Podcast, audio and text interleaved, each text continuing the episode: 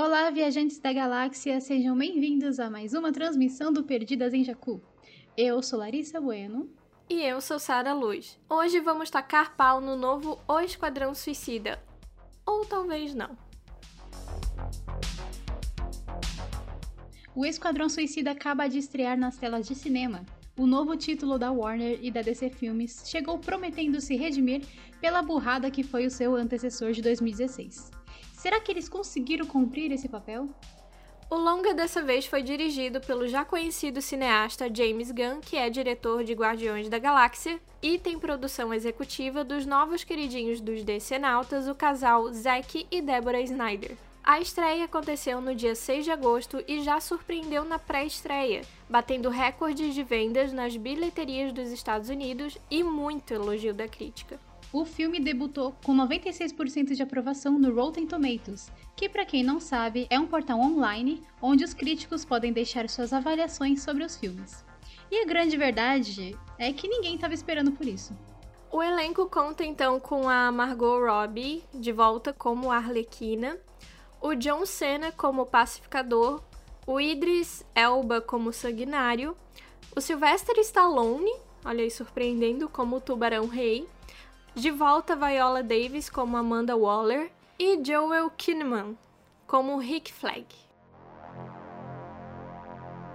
Teve uma galera também que é parceira nossa que incentivou muito, assim, mas muito, mas muito mesmo, da gente assistir e vir aqui falar sobre esse filme.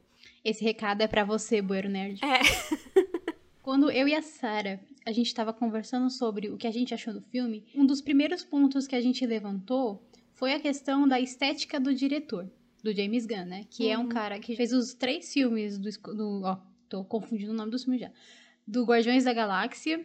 Também, olha só, descobri recentemente que ele é diretor daqueles filmes antigos do Scooby-Doo aquele lá da Ilha do Espanto, o Monstro da Solta. E a gente se apegou muito a essa questão de como a estética que ele traz para os filmes, elas meio que se encaixam sabe? E uhum. esse filme aí não é diferente, ele tem muito uma estética James Gunn. Então acho que vale a pena a gente começar a falar sobre isso. Tu falou, né, dos filmes antigos, eu tava lembrando aqui agora. Tu vai assistindo os filmes dele, começa ali por Scooby-Doo, aí vai Guardiões da Galáxia e agora Esquadrão Suicida tem um certo um desenvolvimento e um amadurecimento, sabe? Eu percebo assim da estética dele. E uma das coisas principais que a gente vai ver é, obviamente, a trilha sonora. Eu acho que a trilha sonora é uma das primeiras coisas que a gente tem que começar falando, né? É uma das coisas mais marcantes, assim, tipo, sem que ser a questão visual, como ele trabalha a sonoridade do filme, né? As músicas no filme. A música diegética que a gente chama, né? Que é a música que faz parte da cena que é a música que o personagem tá escutando, por exemplo, lá no começo, Guardiões da Galáxia, que tem o Peter Quill com o radinho dele. Uhum. Também acontece com o Esquadrão Suicida. Tanto a, questão da, da trilha sonora oficial do filme mesmo, que é aquela música que tá uhum. tocando uhum. para o público escutar, para dar o clima da cena. E ele faz um encaixe muito bacana nessa questão da, da sonoridade. A Sarah, inclusive, tinha levantado um ponto de como, tipo, uhum. são músicas pop, né, pra comer de conversa, né, são, são trilhas sonoras que já existem né? Não são, tipo, músicas são feitas para o filme, são coisas que a gente já conhece, músicas famosas. Às vezes é muito uma estética de música mais antiga, uhum. é, aquele rockzinho mais clássico Sim. e tal.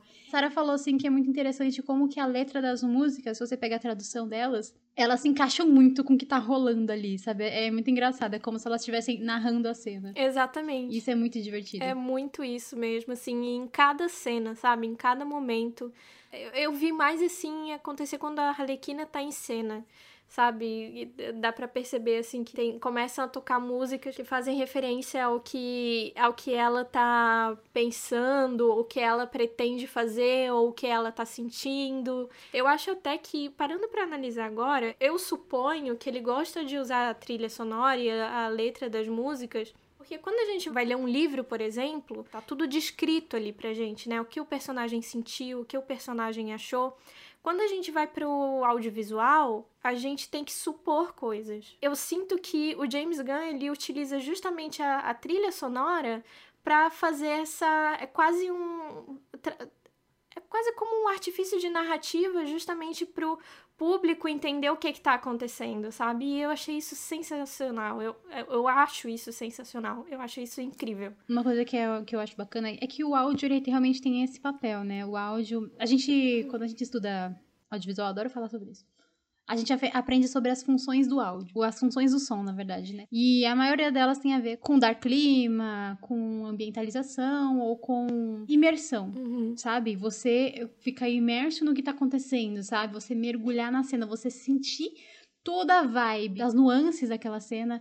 E ele trabalha isso de uma maneira muito bacana nesse sentido, né? De você trazer o significado, entrar por dentro da cabeça do personagem através da música. Uhum. Isso é muito legal. Isso é muito bacana. Exatamente.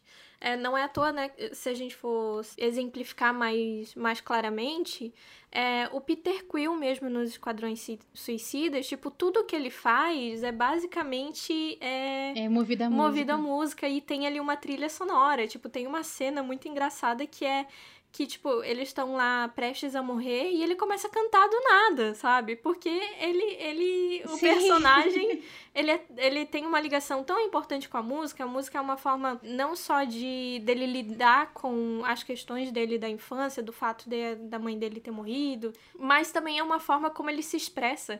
Então, é muito legal isso, sabe? Eu lembrei de uma cena, a primeira cena do Guardiões da Galáxia 2 é o, o Rocket, né? Ele pega e tá ligando um radinho no meio de um campo de batalha, porque o Peter quer ouvir música durante a luta. Exatamente.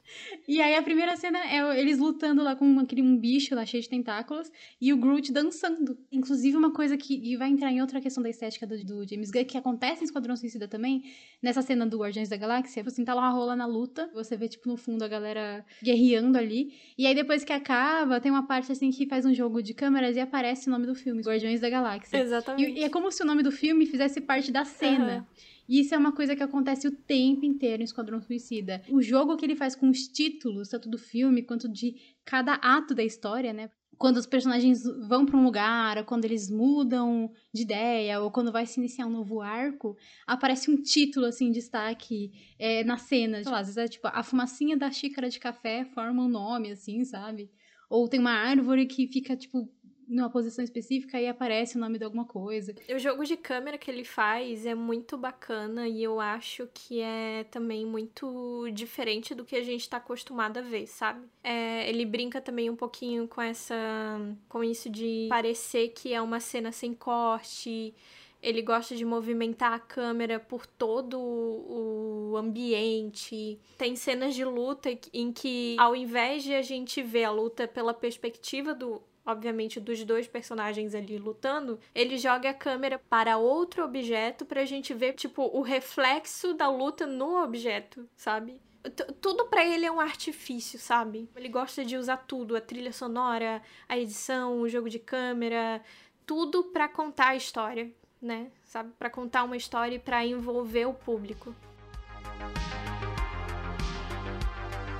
É, outra questão da estética que também. Né? Assim, a galera deveria avisar, ou deveria ter um avisinho, né? Tipo, no, no início do filme, que para quem tem estômago sensível, não assista. Ou assista ciente de que vai ser um filme, talvez, muito provavelmente, um pouquinho difícil de digerir. Inclusive eu, assim, ninguém me avisou, né? Aí, tipo, foi um pouquinho traumatizante.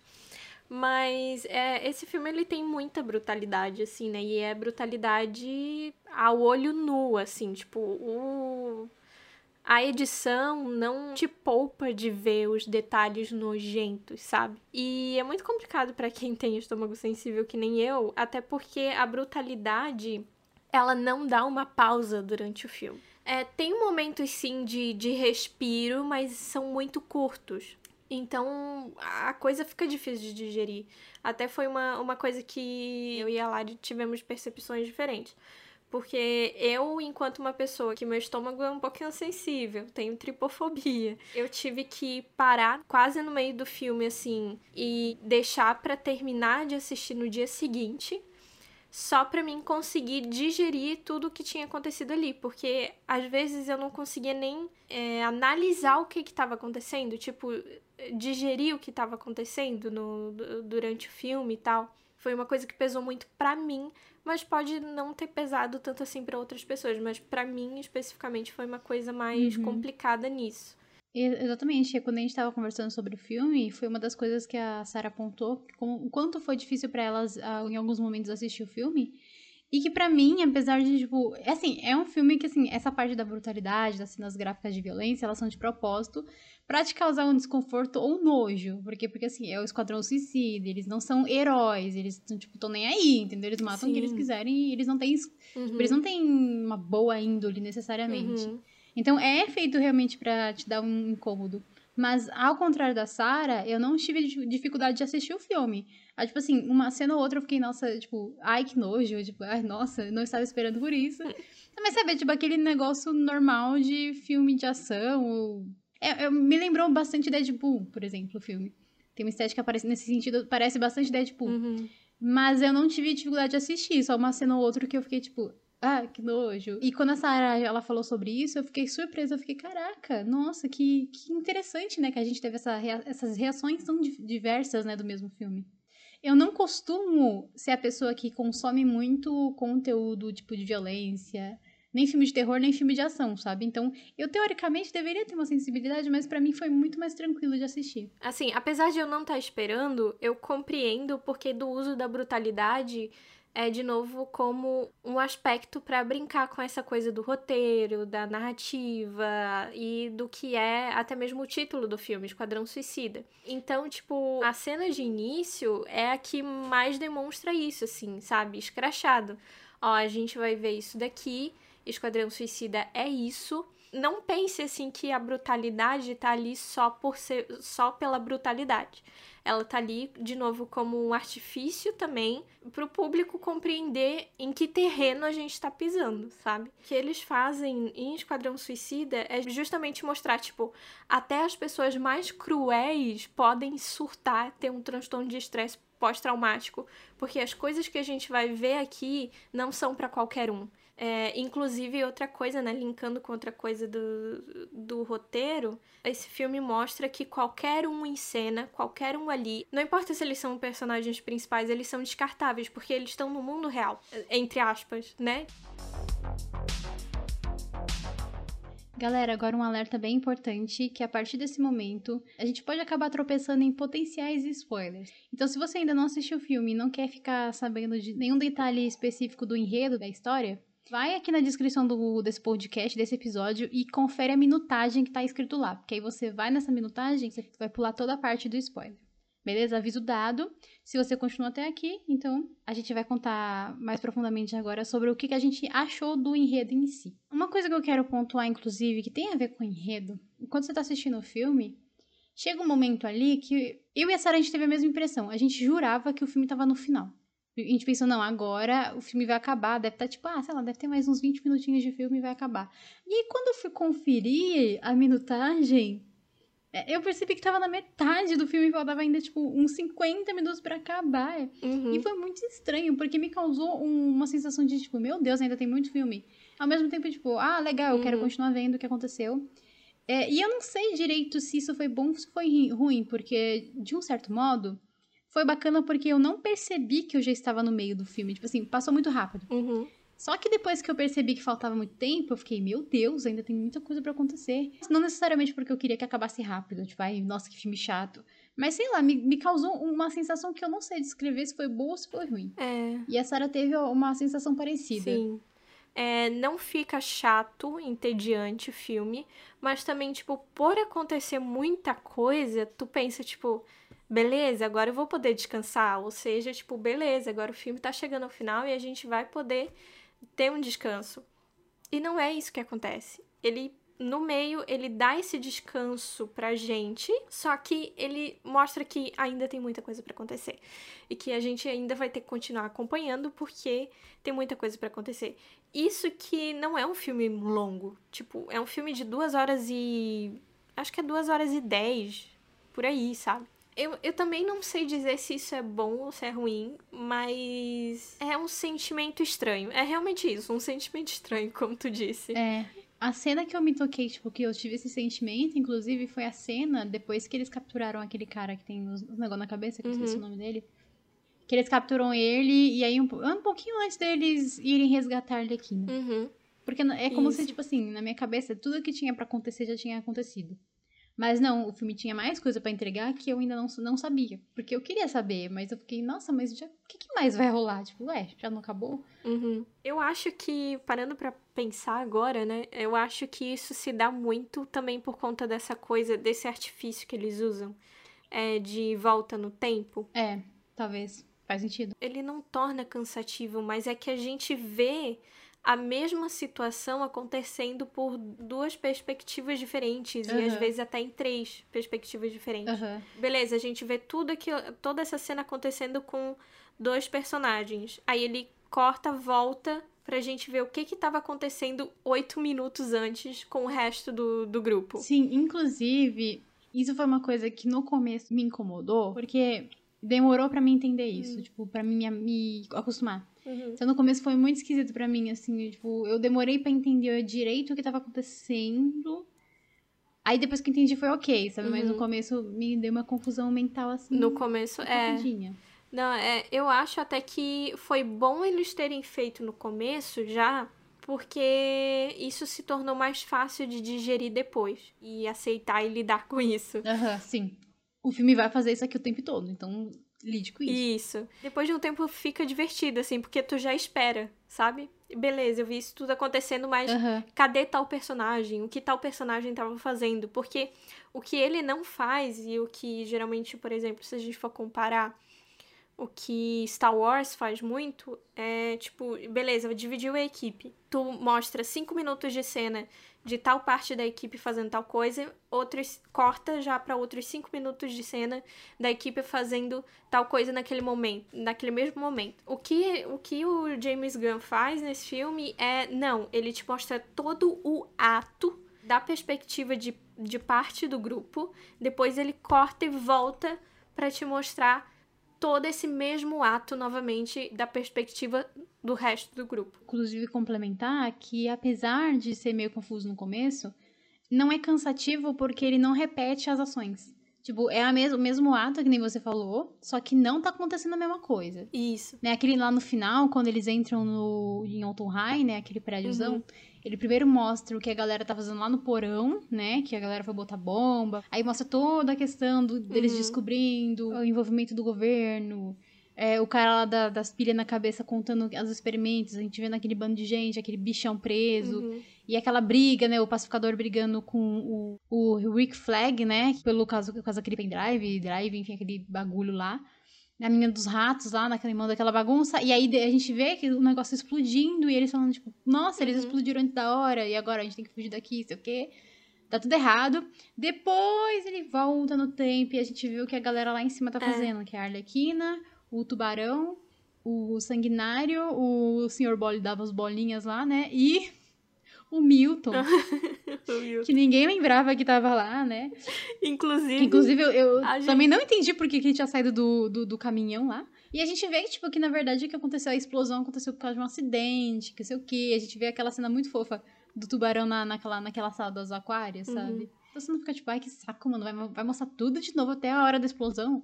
Não, é legal. Então é um artifício que ele usa bastante, mas não é maçante de ver. É, é meio confuso de você lidar no começo, mas depois você, é legal, é bacana. Você até quer, tipo, ai, eu quero ver quando, o que vai acontecer quando voltar no tempo. O que, que eles fizeram? Uhum. Porque quando explodiu, eu, eu fiquei querendo saber, nossa, mas por que, que explodiu?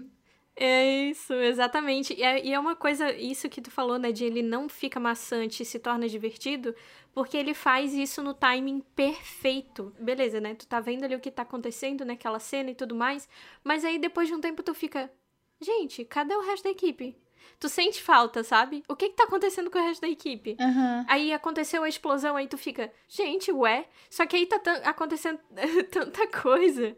Termina o ato, e quando a gente tá sentindo falta, tipo, realmente, cadê o resto da equipe? Porque a gente precisa, agora, nesse momento, do resto da equipe, ele volta no tempo e explica o que estava acontecendo naquele, naquele momento. Então é realmente muito divertido e o timing é perfeito. E depois ainda conecta tudo, porque no final sempre acaba todo mundo no mesmo lugar. Exatamente. Pega, tipo, duas pontas, assim, da mesma corda dá uma volta e no final elas se conectam. Sim. E eu acho, eu tava pensando aqui, se de repente essa questão, se não tem a ver com o fato de que, tipo, um dos maiores problemas do primeiro filme é ele ter sido muito raso no enredo. e não aprofundava nada. Então talvez eles tivessem ficado com medo né, de ficar raso de novo, da galera não entender. Porque teve um problema com o enredo, teve um problema também com os personagens. Não, não era legal, sabe? Tipo, você não se envolvia com ninguém ali, além da Arlequina, porque todo mundo conhece a Arlequina. Então eu acho que talvez essa questão aí de não deixar nada tipo mal explicado, eu sinto que talvez seja por conta desse medo do que aconteceu no outro filme, sabe? Tipo, a gente não quer ficar marcado com esse rótulo aqui de ter feito a mesma burrada que a, a produção anterior, sabe? E até inclusive a gente sente mais afinidade. Lembrando agora, daquela cena em que tá o, os técnicos lá na sala da Waller e eles estão apostando para ver quem é que vai morrer primeiro. Uhum. Enfim, a gente já, já sabe o que, que vai acontecer no enredo. Sempre tem aquele personagem que ele tem a cara de que vai morrer. e o filme brinca com isso mesmo, sabe? Só que ele brinca de uma forma tipo: a galera que a gente achava que não morreria, morre. A galera que a gente jura assim, olha pra cara e jura que vai morrer, vai ser o primeiro a morrer, não morre. Ou se mantém por mais tempo na história a gente cria um carinho pelo aquele personagem e assim que a gente cria o carinho pelo personagem, puf, morre. Que nem um bolinhas. Tipo, durante o filme, assim, tu, eu, pelo menos pra mim, né? Eu fiquei incomodada, assim, com, com ele estar ali. Nossa, o senhor Bolinhas é assim. Eu falei que eu não me incomodei tanto assim com as cenas de violência, mas tudo que eu não me incomodei com sangue, eu me incomodei com o senhor Bolinhas, gente. Ele era. Nossa, odiava quando ele aparecia na cena, eu ficava misericórdia. Tira esse cara daqui, que agonia. Sim, é porque é, é, gera um incômodo mesmo. Só que, tipo, se fosse apostar quem é que vai morrer logo de cara, apostaria ele. Só que não, ele continua e ele continua e chega no final do filme ele ainda tá lá. E a gente desenvolve um carinho por ele. Ele é o único que se lembra do Milton, por exemplo. Que as habilidades dele eh, são até bem bélicas, assim, sabe? Tipo, tem o seu valor ali pra equipe, sabe? Aí, beleza, quando chega na parte final do filme e a gente poxa, ele vai fazer parte da equipe, né? Tipo, ele, ele tá se aceitando como herói. ele diz, eu finalmente sou um herói. Dois segundos depois ele morre. Um ponto muito positivo do filme é em como eles trouxeram a Arlequina nessa nova história, né? Porque a gente sabe das todas as problemáticas que aconteceram no primeiro. Depois veio Aves de Rapina, que maravilhosamente transformou a Arlequina sexy, né? Sabe? Tipo, toda aquela coisa transformou em uma coisa incrível, sabe? Deu todo um poder pra personagem, bagagem. E a gente, né, fica com medo, né? Tipo, meu Deus, será que vão manter isso ou não nesse filme? Um ponto muito positivo é que conseguiram. Deram protagonismo pra personagem, não mexeram nas coisas que são boas da Arlequina. E só realmente, tipo, só tiraram aquele olhar extremamente masculino que, que tinham sobre ela, né? E ela continua sendo a Arlequina, que a gente precisava que ela fosse. É uma personagem muito divertida e ela nem aparece no filme todo. Tipo, tem uma parte que ela até fica sumida. E mesmo assim ela não perde protagonismo. E uma coisa muito bacana que eles mantiveram, que veio lá do filme Aves de Rapina, foi aquela questão da Arlequina, tipo, quando ela mata alguém, ela não vê a pessoa, tipo, sangrando, morrendo daquela forma trágica. Tipo, o mundo dela é meio colorido, né? E aí tem aquela cena do corredor dela matando os caras depois que ela, que ela se salva, né? E aí aparece um monte de passarinho, sabe? Tipo, é fofo ao mesmo tempo que não é, sabe? É, tipo, é problemático, mas é legal, sabe? É divertido, é uma cena muito legal de ver. E, enfim, tem outras questões também que eles trabalharam em relação à personagem, né? Dá pra ver que ela tá diferente, psicologicamente falando, ela tá mais madura em alguns aspectos. Que até aquela cena lá que ela tá com aquele cara que queria casar com ela e tal, e ela mata ele, sabe? Em um momento ali que ela percebe que, tipo, aquele cara ele é problemático. E ela pega até fala, tipo assim, é, eu prometi para mim mesma que que quando eu me envolvesse com alguém, no menorzinho sinal que eu visse, assim, que a pessoa é problemática, eu ia fazer alguma coisa né? Porque fazer uma referência, tipo, quanto ela sofreu com Coringa. E ela matou o cara, sabe? Tipo, não vou deixar ninguém me machucar uhum. mais. E eu acho maravilhoso, assim, que tu falou, né? De eles trazerem aspectos que a gente ama na Arlequina e também relembrar outras coisas que às vezes a gente esquece, que é o fato dela ser é, PHD em em psiquiatria. Tipo, ela é doutora, meu querido. É, e eles fazem isso em pequenos detalhes, sabe? Na cena da tortura, aquela técnica que ela usa de ficar cantando é, enquanto os caras estão perguntando e torturando ela, é uma técnica usada para combater, entre aspas, a, a tortura, né? Ou seja, tu tu fixa o teu psicológico em uma coisa. Como ela faz isso cantando em voz alta uma música. Em vez de ela responder a pergunta, ela canta em voz alta e ela continua cantando. E eles cansam, tipo, eles cansam de, de continuar torturando ela porque veem que ela não vai responder. Tipo, a Arlequina não é só uma, uma garotinha doida, sabe? E bonitinha.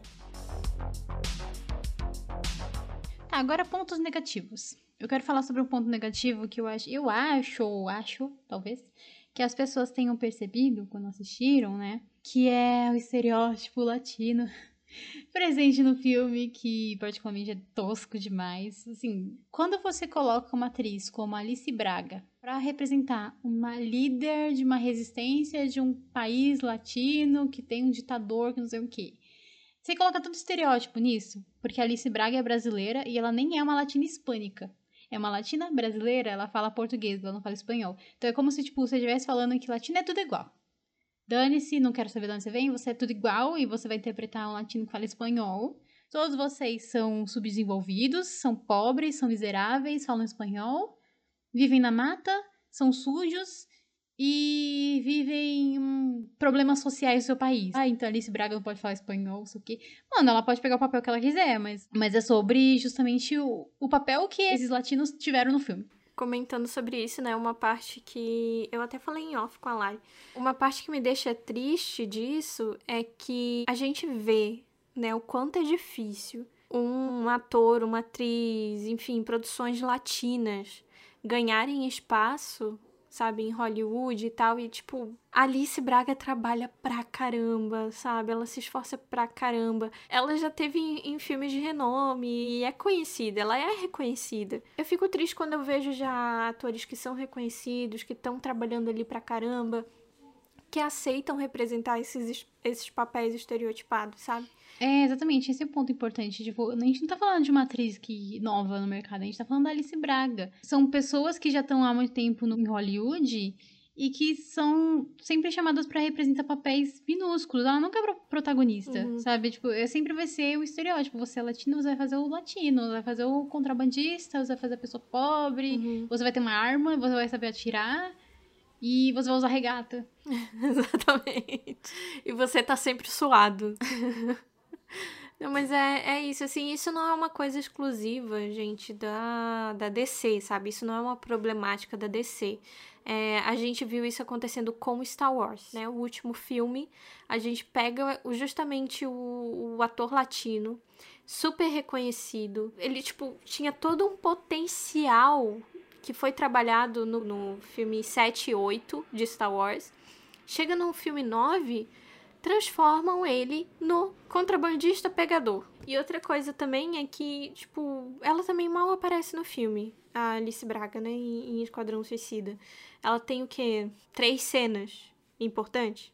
E é assim, e é controverso quando a gente para pra pensar que é um filme que tá cheio de carregado de crítica social. Inclusive, eles vivem brincando, fazendo crítica em relação ao próprio Estados Unidos. Uhum. Ao fato dos Estados Unidos assim, ser encheridos, se metendo nos assuntos dos outros. Sim. E eles ficam brincando com esse negócio, ai, tinha que ser americano, ai, estadunidense uhum. aqui enchendo o saco, se intrometendo, ai, Estados Unidos faz, faz coisa ruim em outros países e depois esconde. Ah, olha só o governo dos Estados Unidos como ele é. É meio controverso. Eles fazem uma crítica ao próprio país, e ao mesmo tempo que eles, tipo, não se dão ao trabalho de dar uma, um protagonismo verdadeiro para aqueles personagens latinos. Digno, sabe? né? Ué. Digno. Digno, sabe? Nem uma representatividade digna ainda é fica meio esquisito, sabe? É, é bem bizarro, assim, uma coisa que também é, critica é uma frasezinha que é falada, mas também é uma crítica em relação ao próprio Estados Unidos. Eu não sei se vocês sabem, mas nos Estados Unidos não é obrigatório tu se, se candidatar ao exército, né? Só que eles fazem porque existe uma propaganda, tipo, de você vai se tornar um herói, de você vai ajudar o mundo a ser um lugar melhor. Aí no filme é uma frase só que eu acho que o Rick Flag diz, porque ele é um alistado do exército, e que ele decide pegar essas imagens que, que provam que os Estados Unidos é que estava por trás de tudo isso e ele fala: Eu me alistei ao exército para fazer o bem e não para isso, sabe? E essa é a motivação que ele usa para querer pegar e contra as ordens da Waller, sabe? E acaba morrendo. Eu achei isso muito triste, mas também é uma coisa muito real, sabe? Agora, uma outra coisa, um outro ponto que é muito importante, muito legal e que é totalmente superior em relação ao Esquadrão Suicida de 2016 é a dinâmica dos personagens enquanto personagens e enquanto equipe, que você não se convencia que eles eram um esquadrão e nem que eles eram interessantes como indivíduos. Mas nesse filme você se interessa e você acha todos eles muito legais e interessantes nas suas peculiaridades, né? Porque assim, né, a verdade é que todo mundo lá é muito esquisito.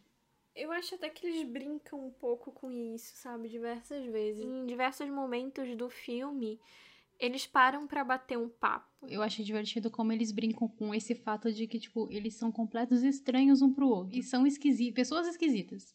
E difíceis de lidar. Até que, tipo, em algum momento eles começam a se entrosar, sabe? Tipo, na, na primeira cena que eles realmente, tipo, lutam juntos é aquela cena que eles vão no acampamento. E no começo tem uma competição entre o pacificador e o sanguinário, sabe? Pra ver quem é melhor, quem atira melhor, quem sei que, sei que. Eles ficam, tipo assim, brincando de atirar de costas, sabe? Ah, eu atirei ali, bateu ali, sei o que. Aí eu atirei no objeto, o objeto que matou o cara, que sei o que.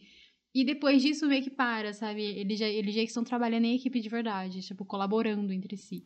É, eles brincam com isso, com isso até na hora de salvar a Arlequina porque eles definem certinho o papel de cada um nesse resgate. Quando eles estão prestes a começar, Chega a Arlequina, tipo, perguntando: o que, que vocês estão fazendo?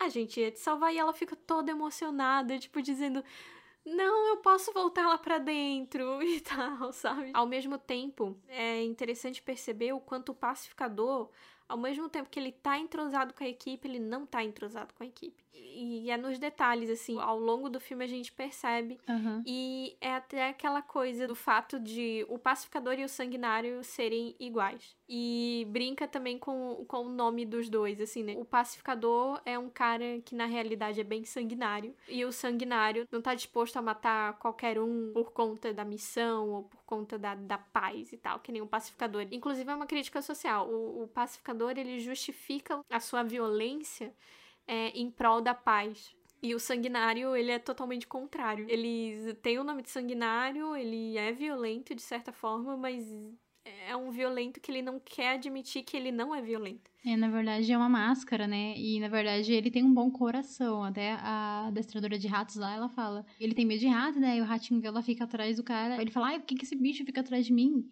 Ela, ah, eu acho que ele vê bondade em você. Uhum. E você vê esse negócio dele não querer admitir que ele também é uma pessoa sensível. Uhum. Tipo, ele demora para contar porque que ele não gosta de rato, a questão dele com a, filha dele, sabe? Que parece que ele meio que finge que não se importa com ela, falando, nunca quis esse, uhum. ser pai, que sei o que, sua mãe me obrigou. Mas ele tá sempre preocupado. Tipo, por mais que ele tenha zoado no começo, tipo, ai, não acredito que você roubou um relógio, que bosta, você já podia ter roubado um negócio melhor. E foi pega ainda. Mas na realidade ele queria o melhor pra filha dele, só que ele tem esse problema, né? Ah, eu que sou durão, eu sou muito macho, eu sou muito mal. Essa é uma casca, ele tem defeitos, ele tem fraquezas e ele tem, na verdade, ele é muito mais doce do que ele mesmo imagina é justamente o arco, né? Dele começar como um cara que tá ali preso na casca dele, de durão e de insensível. Até mesmo a relação dele com o grupo vai fazendo ele se abrir e essa casca quebrar e ele realmente se tornar um líder e alguém que se importa com os outros. Porque ele poderia ter usado, por exemplo, as, as informações só a favor dele. Mas não, ele escolhe usar em favor de toda a equipe sabe, no final do filme. Então, isso é muito legal. Mas aí, né, gente, depois de todo esse papo, de todos esses pontos levantados, qual que é o nosso veredito final, né? O que de verdade eu e a Sara achamos do novo Esquadrão Suicida? Baseado em tudo que a gente falou aqui, definitivamente não dá para tipo dizer que não foi um filme divertido, que não foi um filme legal, que não foi um filme bem feito e trabalhado. O enredo do filme é muito bom, ele funciona, ele faz sentido, os personagens funcionam e fazem sentido entre si, com a história, com tudo, a dinâmica funciona bem, os pontos de virada funcionam bem. Ele não só conseguiu, mas ele fez muito mais do que ele prometia fazer, porque a galera tava lá, né, com suas expectativas bem baixas. Eu, particularmente, tava, tipo, zero expectativa. Tava tanto faz, vamos ver qual que vai ser isso aqui. Mas não foi um filme que, tipo, eu fiquei, uau, meu Deus, que incrível esse filme, demais. Sabe, foi um filme divertido, e eu achei um filme divertido, e é esse o papel dele para mim. Sabe? É, me agradou, foi divertido, mas também não me surpreendeu. É... Pra mim, pessoalmente, né, falando. É, eu concordo com a Lari, né? De tipo, é um filme bacana, é um filme divertido, mas eu não senti esse uau. E. Só que diferente da Lari, eu tinha pré-concepções em relação ao que poderia vir desse filme. Eu até falei na, na nossa live, né, que eu assisti o trailer e eu achei piegas. sabe? E eu fico feliz, tipo, ele me surpreendeu na realidade, sabe? Ele, ele é um filme surpreendente, é um filme, é uma coisa que tu não, não espera realmente, mas o fato de ser surpreendente não é necessariamente uma coisa uau. Ele é surpreendente, ele é divertido, ele entrega tudo que ele tem para entregar, é, mas eu não fiquei assim, tipo, extasiada com o filme, sabe? Eu acho que também o, o final, ele é muito bacana, mas eu acho uma, uma das coisas que me quebrou assim foi a cena pós-crédito. A, cena pós-crédito me quebrou. É, como eu já disse, quem, quem tem estômago sensível vá pelo menos ciente de que vai ter que fazer que nem eu e tampar os olhinhos que nem criança em algumas cenas, é, esperar passar. É isso, assim, é um, é um filme legal. É um filme legal. É um filme legal, é isso.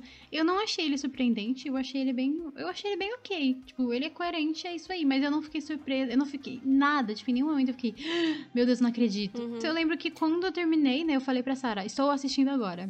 Aí quando eu terminei, eu falei, acabei de assistir. E ela perguntou, o que, que você achou? Eu fiquei, tipo, uns 10 minutos em silêncio, assim, porque eu não sabia o que eu tinha achado. Uhum. Aí eu, eu fiquei meio bad, assim, eu fiquei. Ah. Porque eu sabia que eu não tinha achado, que eu não tinha ficado, tipo, nossa, esse filme é incrível. Uhum. Não, ele, eu levantei, assim, eu fui na janela, fiquei olhando, contemplando o horizonte, tava até de pôr do sol, assim. Aí eu fiquei pensando sobre a vida, depois eu voltei, aí eu falei, legal. aí essa era mais legal, tipo, né? Ou legal, legal? Eu, legal só legal. Quando eu falo assim, surpreendente, não é necessariamente de eu fiquei tipo, oh meu Deus, uau, essa coisa me surpreendeu. Aham, uhum, não, sim, mas entendo. Mas é que, tipo, eu achei. Uhum. Não, assim, tipo, eu compartilho do mesmo sentimento. Mas eu também fiquei pensando muito se tem a ver com o fato de que eu e a Sara, a gente, quando a gente gosta de uma coisa, a gente gosta, tipo, muito. A gente é 880. Ou a gente odeia o negócio, ou a gente é, tipo assim, obcecada as duas é. semanas. É. E a gente não foi nenhuma dessas coisas. Então foi estranho. A gente só ficou, uhum. tipo, é, legal. Foi bem isso, assim, tipo, é, é, real, né? Pensando sobre isso, a gente é bem 880. Mas é assim, eu, eu assisti um dia antes da Lari. E assim, assim que eu acabei de assistir o filme, eu fiquei pensando, meu Deus, o que eu assisti? A primeira sensação que eu tive, eu fiquei levemente traumatizada. eu tô ainda com essa sensação, sabe? Eu não sei se eu gostei ou se eu não gostei. É, mas é ao mesmo tempo é um filme legal, é um filme divertido. Mas não é um filme ruim. Mas eu também não sei o que eu senti em relação ao filme. Tipo, realmente colocar em palavras assim, ou colocar numa palavra específica o que eu senti em relação ao filme. É, não tem uma palavra específica. Assim, só pela estética já vale muita coisa eu, eu poderia dizer. É, vale muito a pena pela estética, vale a pena, e pela diversão que Isso. ele te dá ali, porque ele é um filme uhum. divertido. É aquele, é aquele feijãozinho, sabe? Aquele feijãozinho com arroz que, que a gente curte comer toda semana. Assim que acaba a nossa grande análise crítica ao Esquadrão Suicida. Apesar dos apesares, a gente falou três coisinhas assim que a gente não gostou e o resto foi legal. Mas é assim, a vida funciona desse jeito. Às vezes você perde, às vezes você ganha, às vezes, sei lá. a gente quer saber também qual é a sua opinião, né? Qual que foi a sua experiência com os Guardiões, os Guardiões. Gente, eu tô confundindo toda hora Esquadrão Suicida com Guardiões da Galáxia. que ódio. Mas me conta qual foi a sua experiência com o Esquadrão Suicida. E é isso, galera. Muito obrigada por escutar até aqui. E ligado aí no nosso podcast, que toda semana tem um episódio novo, a gente tá a todo vapor. Segue a gente nas redes sociais, arroba Perdidas em Jacu, com dois Ks, no Twitter e no Instagram. E até a próxima. Beijinhos. Valeu, Tchau, tchau. tchau.